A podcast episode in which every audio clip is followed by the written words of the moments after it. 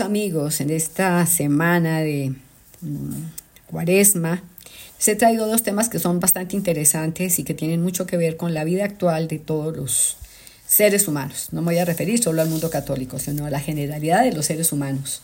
Y son temas que realmente se vienen dando precisamente porque estamos viviendo en un mundo en el que hay una ausencia completa de Dios, en la que a Dios se ha ido sacando eh, de nuestras actividades, de nuestra vida, y ya no solo eh, se ha asumido personalmente, sino que además los estados también han tomado una posición demasiado eh, rompiendo con toda la tradición católica, tradicional, espiritual, religiosa, porque hablemos también de la parte cristiana o de la religión que sea, los países en general están dándole mucha importancia a todo lo que atenta contra lo que cualquier Dios que, que tenga valores pueda desear para su pueblo como es la defensa de la justicia, de los valores, de la familia, del derecho a la vida. Bueno, estamos viendo muchas cosas raras. Y además se está viviendo dentro de un ámbito de una angustia existencial. La gente no sabe para qué vive, no sabe qué quiere vivir en el futuro, las parejas no quieren tener hijos, no se quieren casar ni crear ningún compromiso. Mm, se viola la vida tremendamente matando al bebé desde el seno materno se mata a los mayores, que se consideran que ya son improductivos y que son una carga con la eutanasia. Es decir, estamos viendo muchas cosas que nos duelen y nos hacen ver que la ausencia de Dios en una sociedad tiene que tener consecuencias muy, muy difíciles. Y estamos hablando también ahora que se habla de la angustia existencial. La gente viene pues diciendo, pero realmente yo qué, qué estoy haciendo, para qué vivo, qué sentido tiene mi vida. Y mucha gente llega hasta el suicidio o a las adicciones. Y esto generalmente pues tiene que dar unas consecuencias de, que llevan a una sociedad descompuesta como está la nuestra. Pero bueno, les he querido traer una conferencia de un médico muy, de un médico digo yo, un doctor, un científico, más bien démosle el título de científico, que es el doctor Ricardo Castañón Gómez, quien es boliviano, pero quien más, en, en más de la mitad de su vida fue ateo. Él estuvo en Yugor y realmente fue parte muy importante de su conversión. Él no creía en Dios ni creía en nada, ¿sí? Entonces eh, se dedicó después de removerse su corazón y buscar a Dios, que eso es un milagro de la Virgen Santísima, él dice que fue un milagro de la Virgen Santísima, pues él se ha dedicado también a investigar sobre los milagros eucarísticos y cómo la ciencia los puede demostrar de que hay la presencia viva de Jesús en la hostia consagrada. Él ha dedicado el 70% de su vida en esto y ha dictado 2.500 conferencias en los cinco continentes durante los últimos 15 años. Eh, tiene dentro de su preparación eh, el ser un psicólogo con maestrías en psicología clínica y salud mental y se ha especializado en medicina psicosomática, neuropsicofisiología cognitiva y bioquímica. Está también licenciado en filosofía y ha sido un escritor de numerosos libros. Bueno, teniendo semejante genio, dictando una conferencia sobre lo que es la angustia existencial, tan bien soportada, sobre lo que tiene como fundamento la ausencia de Dios en la sociedad y en la persona misma. Entonces los quiero invitar a que escuchen esta conferencia que realmente es maravillosa y que sé que les va a gustar mucho porque van a ver que estamos todos a veces hasta permeados de esa angustia, ojalá que no que sea así, o también las personas que nos rodean o esta misma sociedad para que aconsejemos y podamos ayudar a la gente a que busque a Dios y especialmente en esta cuaresma a través de la reconciliación con el Señor, la confesión, la comunión, la mortificación, la generosidad. Bueno, los invito a que lo escuchemos este tema tan interesante.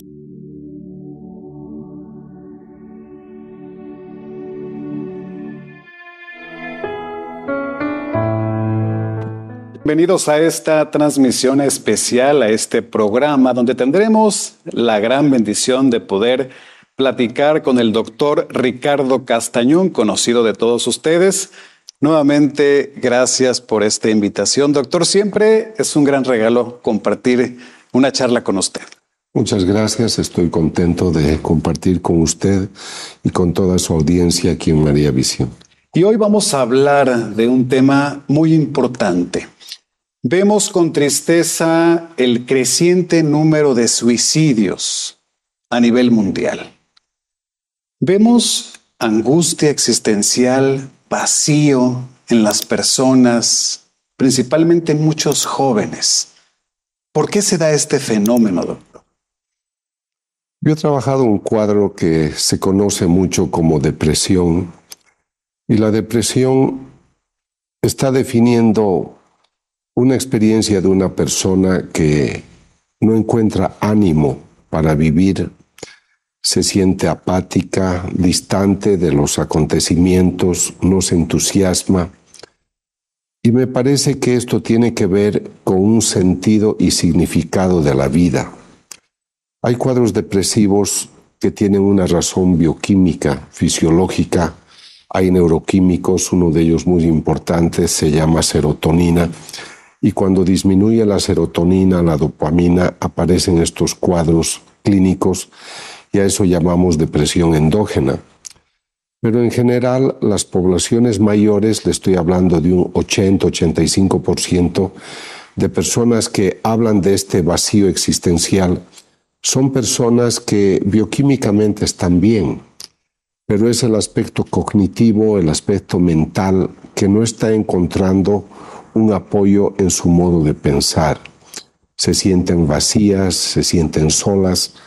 Hace poco en Europa han hecho un estudio grande explicando que la epidemia de la soledad cada vez se va extendiendo más y creo que es porque el humano está buscando respuestas definitivas, trascendentes en realidades caducas.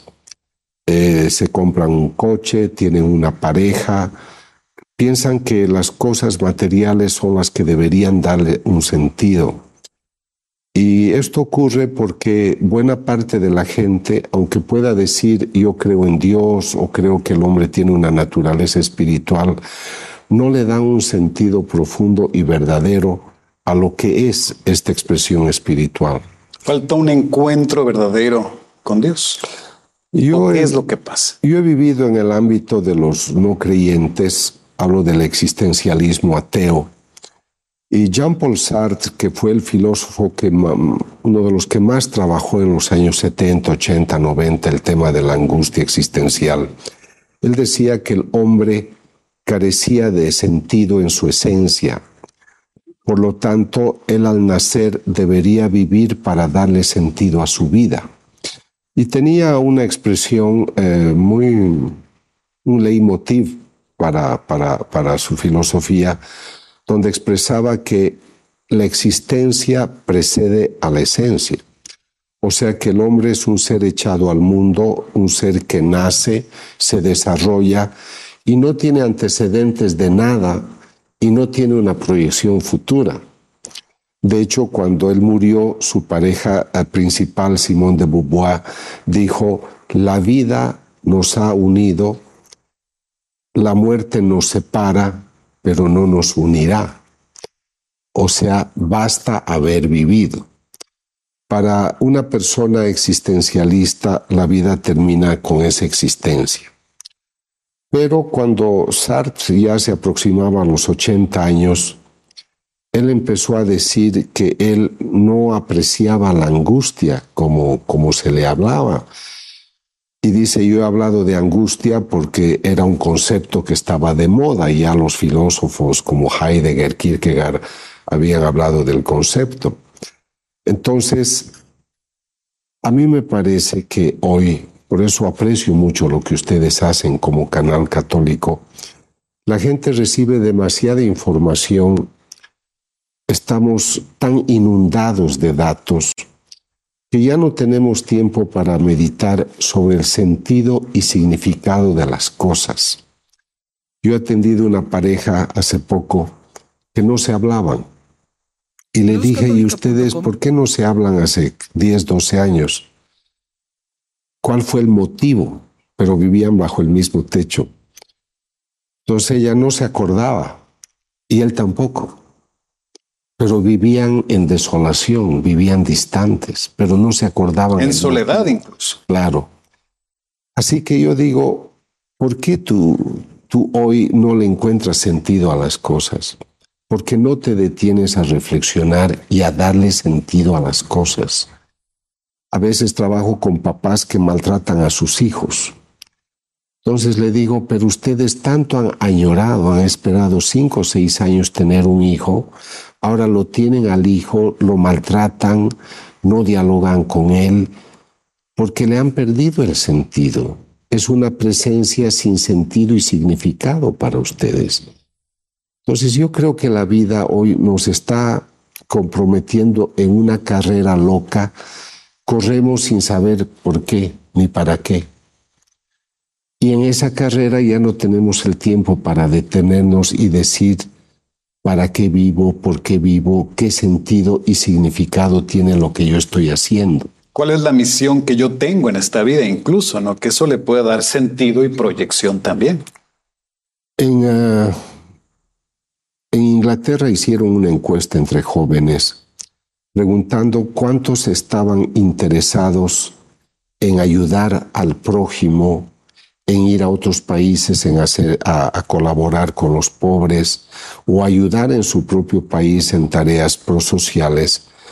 Y solo se anotaron 13-14%, porque decían cada uno debe resolver sus problemas, o si alguien necesita ayuda, que le ayude el Estado, yo no tengo por qué ayudarle.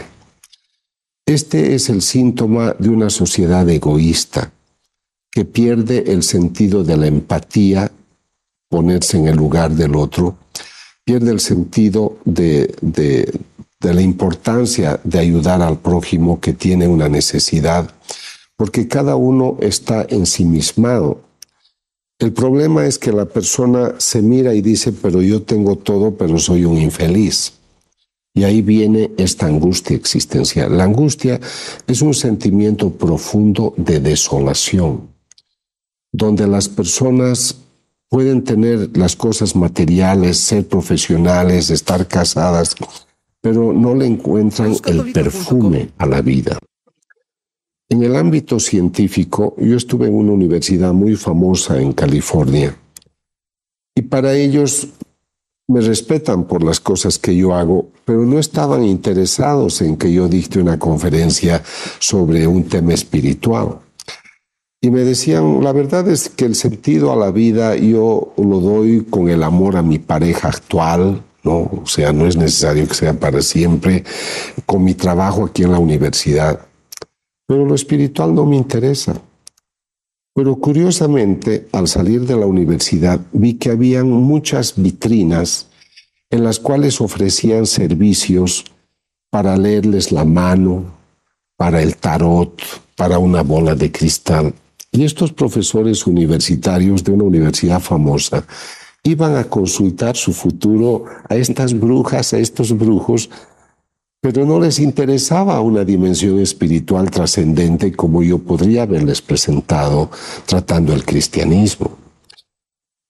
Hay un sacerdote de apellido Cortés en Chile que ha escrito un libro muy bonito sobre la desolación espiritual. Y creo que él tiene mucha razón cuando dice, estas reacciones tienen que ver con personas que no le están dando un significado a lo que hacen. Ahora nosotros tenemos un umbral de tolerancia. Podemos sentirnos solos por un tiempo, en una cierta circunstancia, pero hay un momento en el cual la angustia rompe el umbral de tolerancia, viene un cuadro depresivo viene otro que nosotros llamamos astenia, neurastenia. Es una incapacidad para reaccionar y muchas personas empiezan a entrar en un cuadro de apatía y depresión. Y ese estado aumenta la probabilidad de un suicidio un 80%.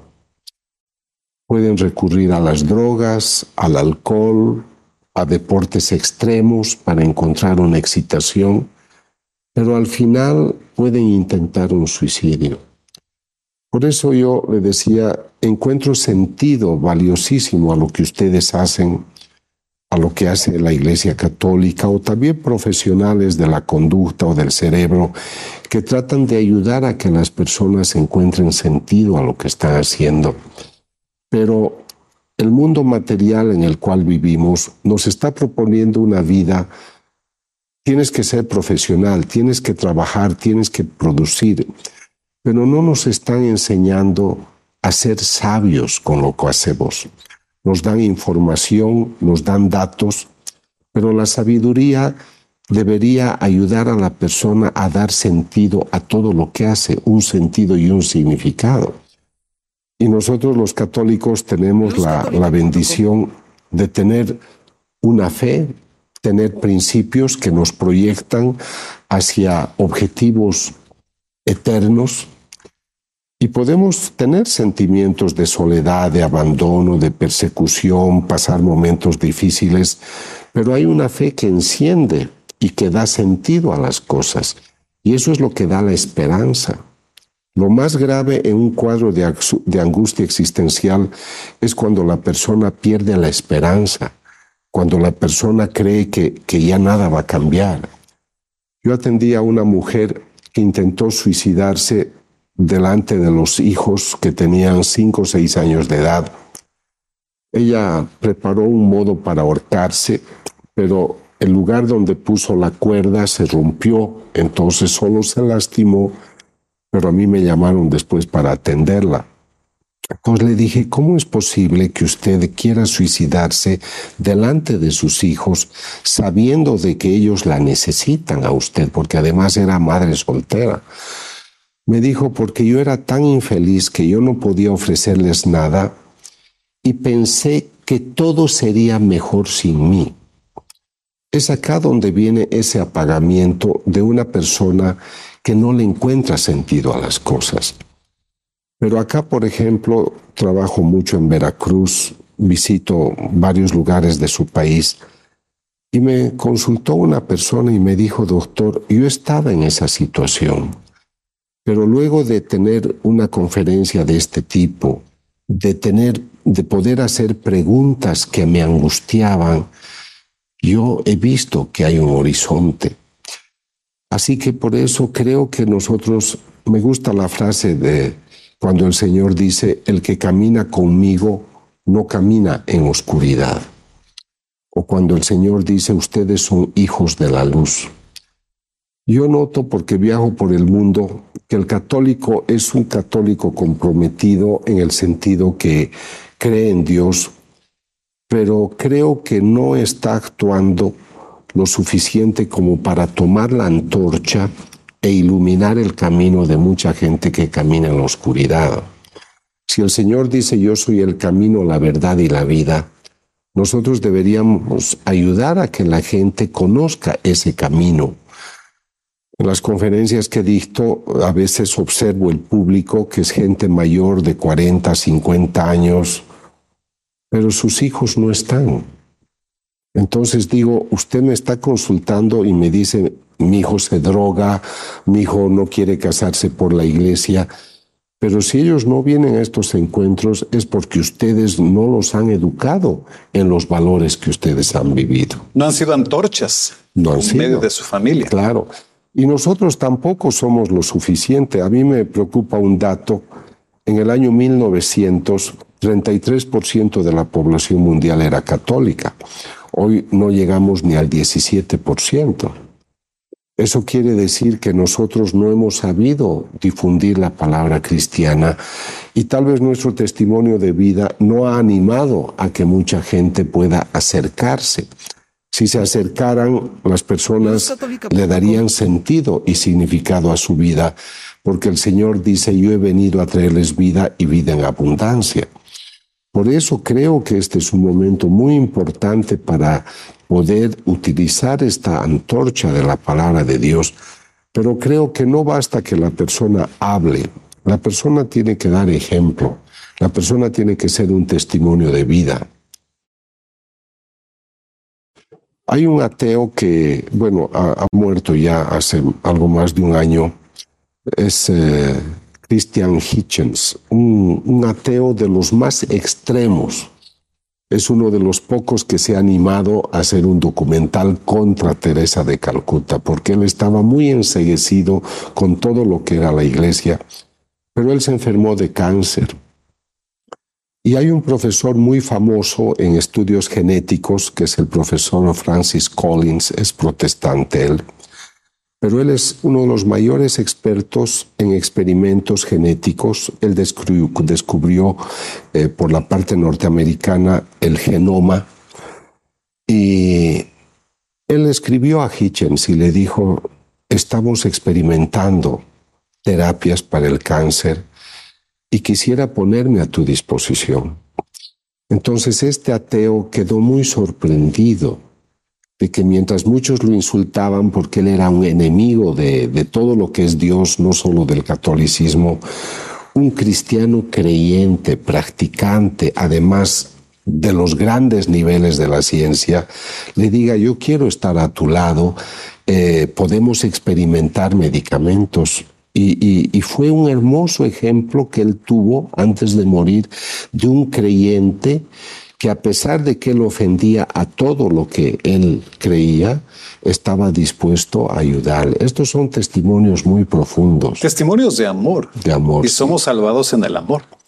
Y es que por eso creo que nosotros no debemos resignarnos a mirar desde un balcón, mira cómo va el mundo, mira la angustia, mira la desolación.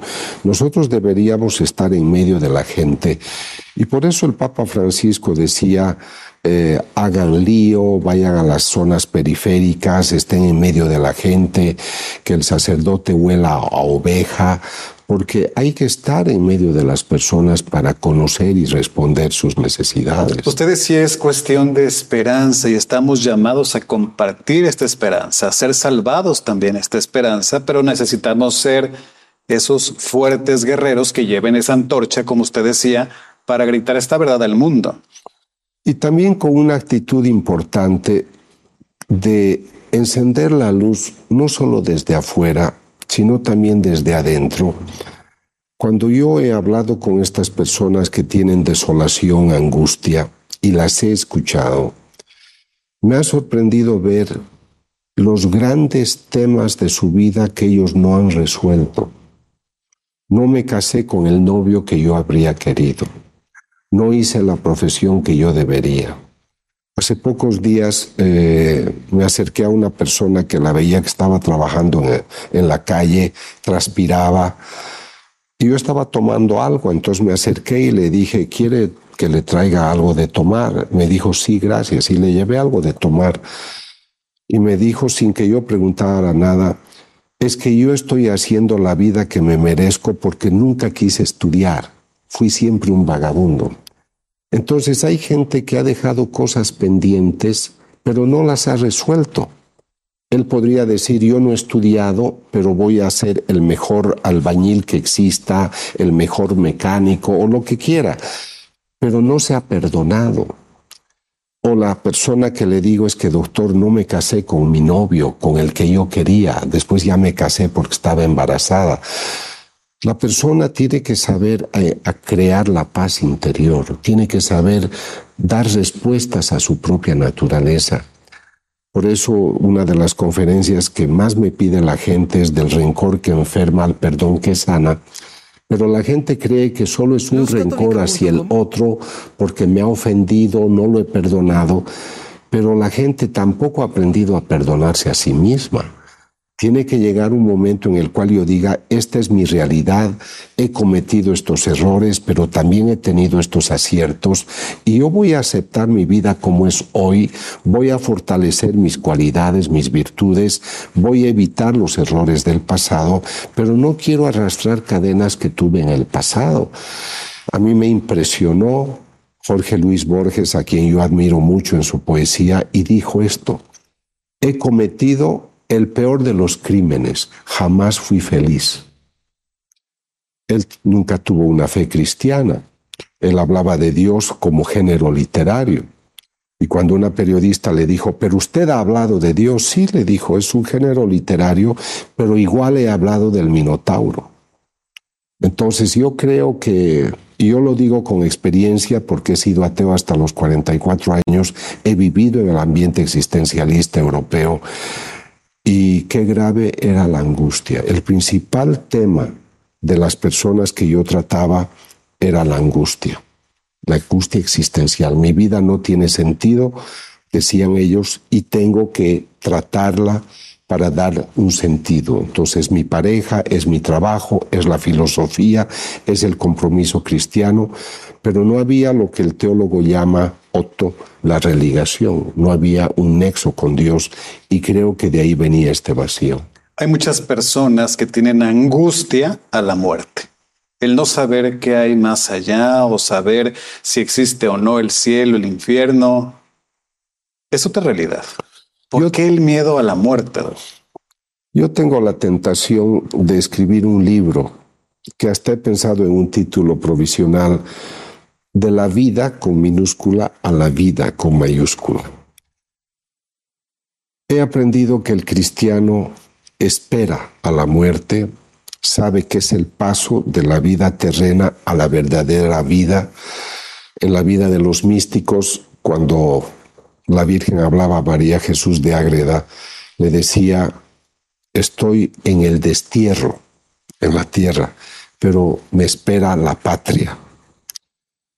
Creo que la gente tiene miedo a lo desconocido porque no, esa es, esa es la diferencia que yo veo, por ejemplo, cuando yo era ateo, tuve una pareja juvenil con la que probablemente yo me habría casado a los 26 años cuando vivía en Italia, pero ella murió. Y fue un tormento, fue un sufrimiento muy dramático perder joven una mujer a quien uno ama, además uno de sus primeros amores importantes. Y fue una de las razones por las que dejé Italia y me fui a Alemania. Pero ahora que soy católico y que he enterrado a muchas personas que he amado, la perspectiva era distinta, porque he comprendido que era un hasta luego, un hasta pronto, nos vemos después. I see you later. Entonces yo creo que la gente tiene miedo porque tiene un anochecer que le espera una experiencia de la cual no sospecha, no sospecha lo que puede encontrar. Muchas personas cuando hablo con ellas tienen sentimientos de culpa por si ellos creen, no saben cómo se van a encontrar con Dios si son creyentes. Yo he encontrado incluso sacerdotes que me han dicho que tenían miedo a morir porque no sabían si habían vivido con plenitud su sacerdocio. Por eso yo creo que una persona debe construir siempre una paz interior. A mí me encanta pensar en lo que me decía mi madre, nunca hagas algo de lo cual después te vas a arrepentir.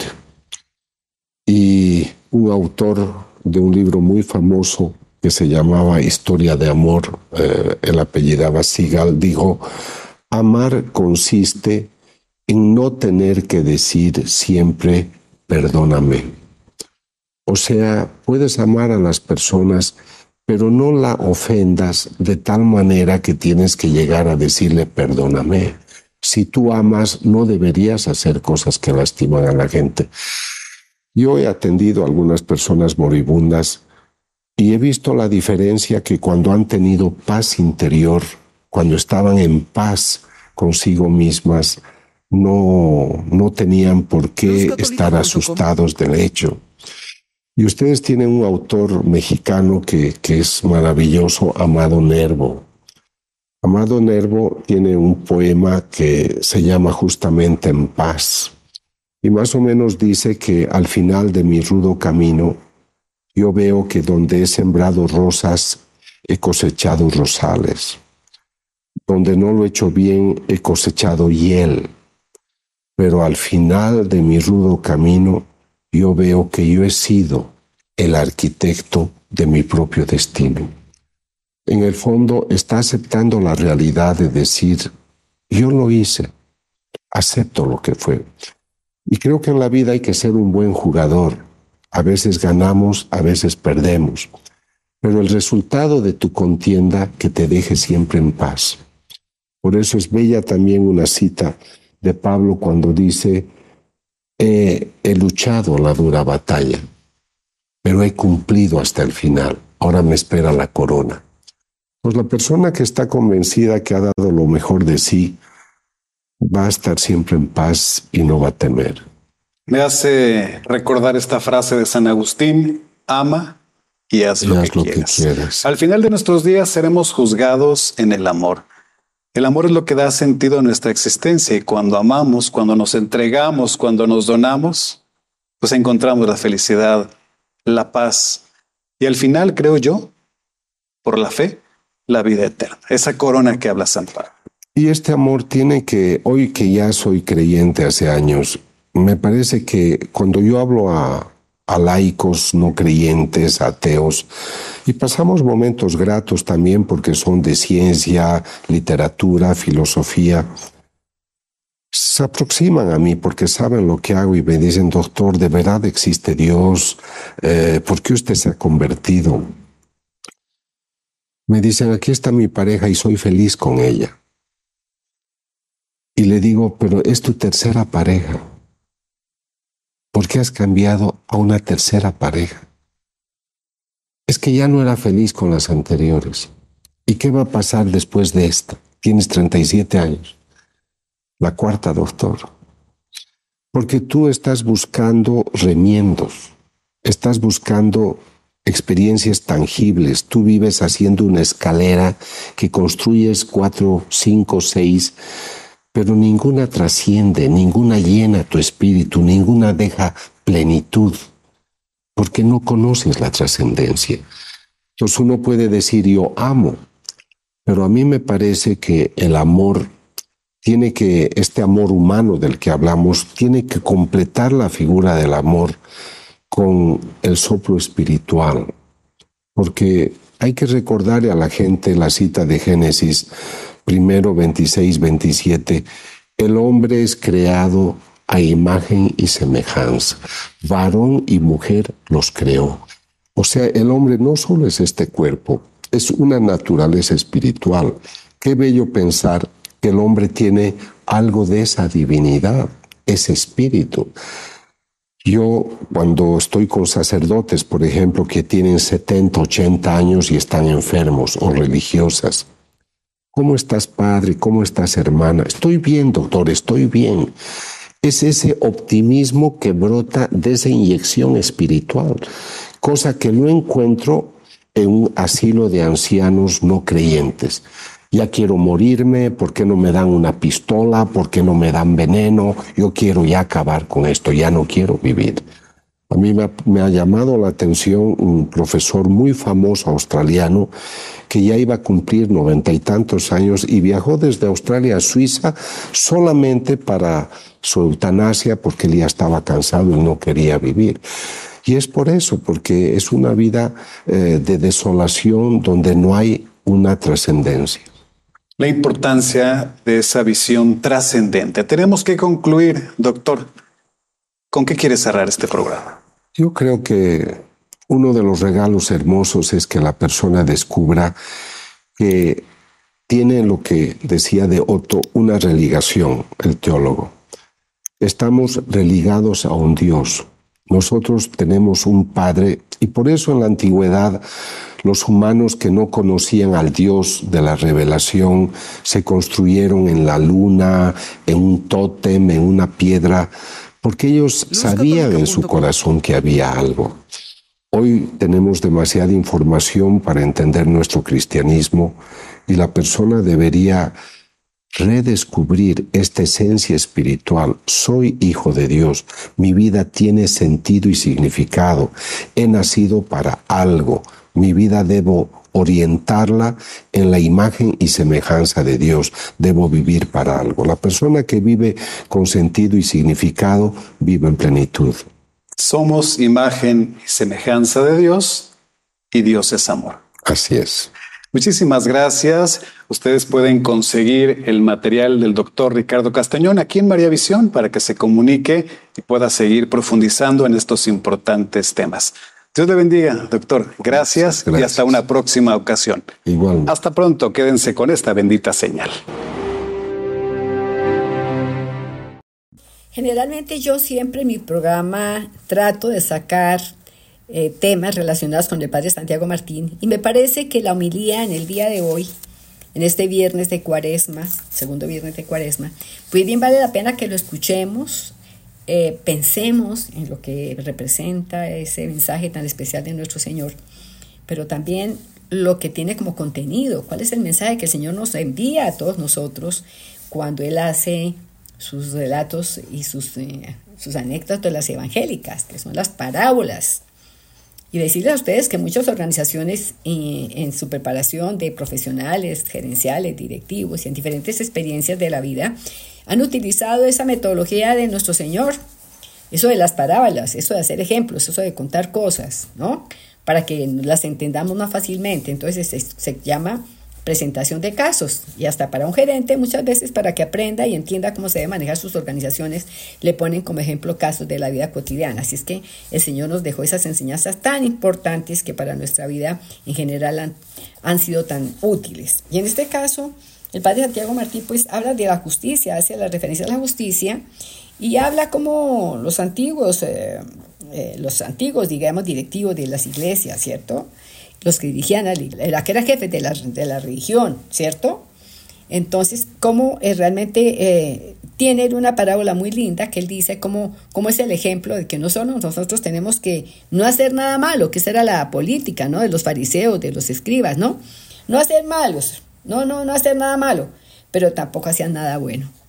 Y él pone como ejemplo precisamente la parábola del samaritano, ¿no? Que pasan, el sacerdote, los que pasan, ven al pobre hombre ahí atracado, golpeado, robado, y no, no, lo, no, lo, no son los que le pegaron, tampoco son, ni tampoco le van a pegar más ni nada, pero tampoco lo ayudan. Y cómo no podemos confundir nosotros nuestra vida cotidiana con el tema de que yo no peco, ¿no? Como mucha gente dice, pero yo no peco, yo no mato, yo no robo, yo no golpeo, yo no yo maldigo, yo no, no, no, pero tampoco hacemos nada bueno. Entonces hay que tener muy claro que el mundo no es solo para no hacer nada malo, sino que tenemos que hacer cosas buenas. Y cosas buenas es dar el buen ejemplo, dar un buen consejo, comprometernos a una labor apostólica, hacer una labor social, no solo velar porque nos ingrese el dinero. Bueno, hay personas que realmente no pueden disponer de su tiempo por sus necesidades personales, porque tienen que sostener a sus hijos, a su familia. Pero qué importante también que de pronto sacamos también eh, espacios para, para hacer posibilidad, la posibilidad de visitar al enfermo, y más en esta cuaresma, a la persona que está sola, dar un acompañamiento, hacer una invitación, tener una atención con alguien que le faltan muchas cosas. Y si de pronto entre lo que tenemos podemos participarle a alguien que no tiene con qué comer, darle una ayuda y atenderlos. Ya sabemos que el Señor reconoce a la persona que es generosa, que se desprende de muchas cosas de las que tiene, porque Él dice que, que el que tiene, hacerle atención al que tiene, eso no tiene ningún mérito. El mérito consiste en darle al que realmente no posee nada. Puede ser un consejo, puede ser cariño, puede ser afecto, puede ser compañía. Entonces también hace énfasis en esta humildad el Padre Santiago Martín, como lo iremos a escuchar, en que también no podemos estar con rencores, con resentimientos, ir a comulgar cuando tenemos peleas casadas con gente de nuestra familia o con cualquier persona que sea. ¿Cierto? El hecho de que analicemos eh, cosas que suceden en la vida social y todo, sí, podemos estar mm, como mortificados por las cosas que pasan, pero no guardemos rencor ni resentimiento, dejarlo en manos del Señor. Nosotros actuemos como tenemos que actuar para defender la realidad, la justicia, la verdad, la fe, pero también el juicio solo le corresponde al Señor. Así es que los invito a que lo escuchemos.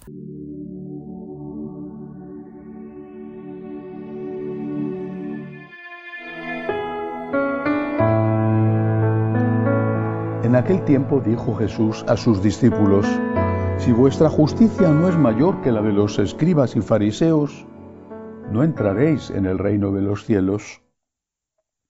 Habéis oído que se dijo a los antiguos, no matarás, y el que mate será reo de juicio. Pero yo os digo, todo el que se deja llevar de la cólera contra su hermano será procesado. Y si uno llama a su hermano imbécil, tendrá que comparecer ante el Sanedrín y se le llama necio, merece la condena de la hiena del fuego. Por tanto, si cuando vas a presentar tu ofrenda sobre el altar, te acuerdas allí mismo de que tu hermano tiene quejas contra ti, deja allí tu ofrenda ante el altar y vete primero a reconciliarte con tu hermano y entonces vuelve a presentar tu ofrenda. Con el que te pone pleito, Procura arreglarte enseguida, mientras vais todavía de camino, no sea que te entregue al juez y el juez al alguacil y te metan en la cárcel. En verdad te digo que no saldrás de allí hasta que hayas pagado el último céntimo. Palabra del Señor. Gloria a ti, Señor Jesús. Dos enseñanzas al menos en este fragmento del Evangelio de San Mateo. La primera dice, si vuestra justicia no es mayor que la de los escribas y fariseos, no entraréis en el reino de los cielos. ¿A qué se refiere el Señor? Él en otra ocasión contó una parábola que nos ilumina. Este texto, la de el buen samaritano. Aquel hombre que iba camino de Jerusalén a Jericó y fue asaltado y dejado medio muerto en el camino. Después pasó un sacerdote, pasó un escriba, pasó un fariseo, lo vieron allí y no se pararon a ayudarle.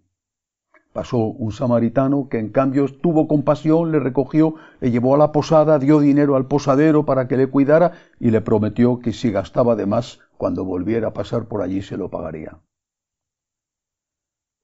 Es que eran malos fariseos, sacerdotes, los escribas eran malos o actuaban según otra ley.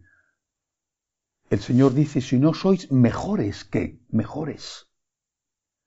Es decir, si no tenéis la verdadera caridad, para el sacerdote judío, el escriba, el fariseo, también había la, digamos, exhortación a hacer el bien, a dar limosna, a cuidar del necesitado. Por supuesto que sí. Pero lo que era obligación era no hacer el mal de lo que examinaban su conciencia era de no hacer el mal. ¿Había robado el sacerdote? ¿Había golpeado el escriba? ¿El fariseo había dejado medio muerto a aquel hombre en el camino? No. Por lo tanto, no tenían la obligación de ayudar. Tenían la obligación de no robar, de no matar, pero no tenían la obligación de socorrer. No socorrían y tenían la conciencia tranquila. Y Jesús dice, esto no es nuestro camino. No basta con no hacer el mal. Tenemos que hacer todo el bien posible.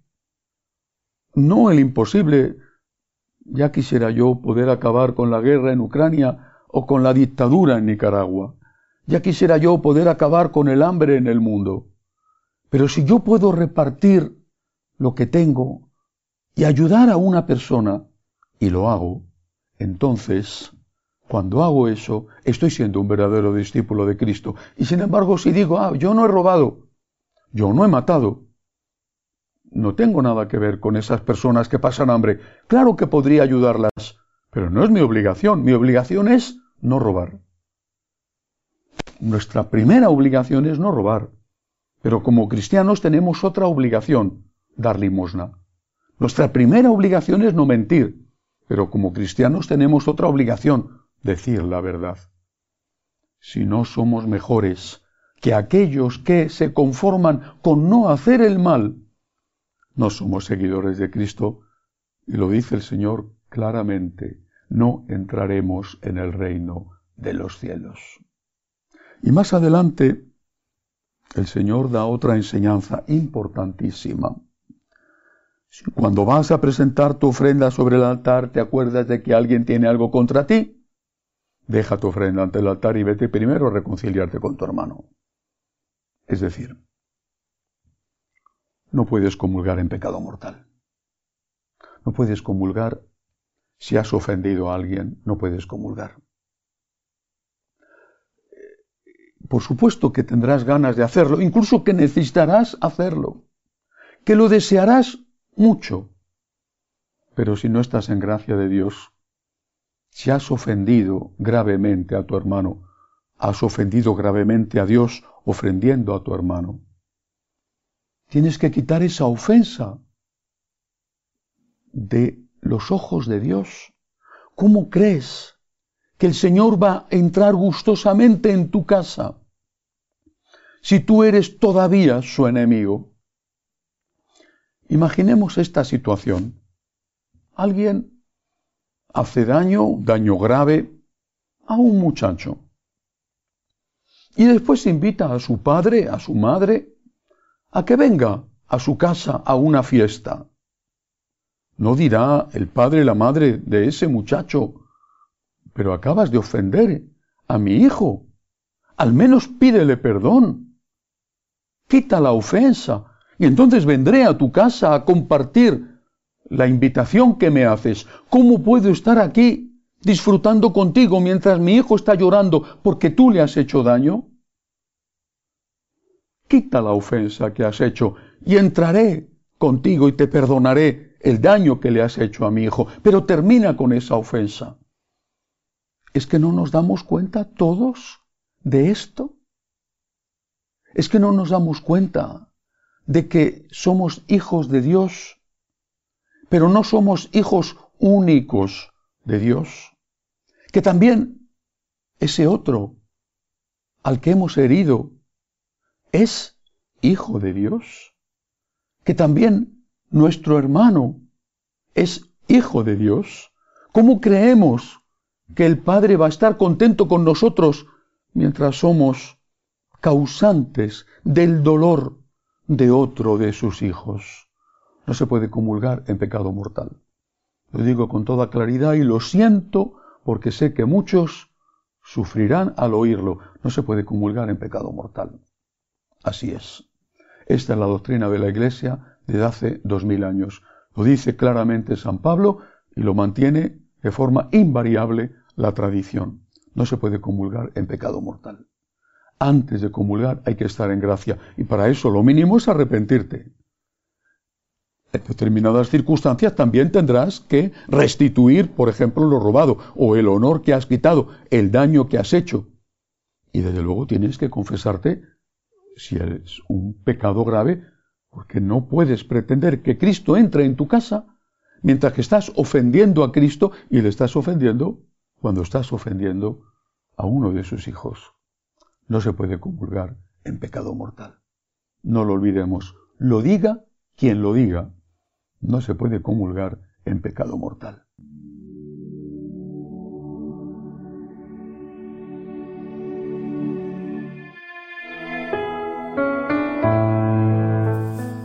Queridos amigos, hemos llegado al final del programa. Quiero solo enfatizar en algo que ha sido, me parece a mí, muy importante entre lo que hemos podido reflexionar.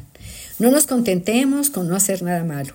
Más bien tengamos la satisfacción de que aportamos, de que hacemos, de que ayudamos, de que colaboramos. Somos instrumentos del Señor y como tal tenemos que sentirnos en esta cuaresma. Hagamos obras buenas con los que nos rodean, con las personas que tenemos próximas o con quienes sabemos que necesitan de nuestra ayuda. Bueno, un gran abrazo para todos y hasta el próximo programa si el Señor nos lo permite.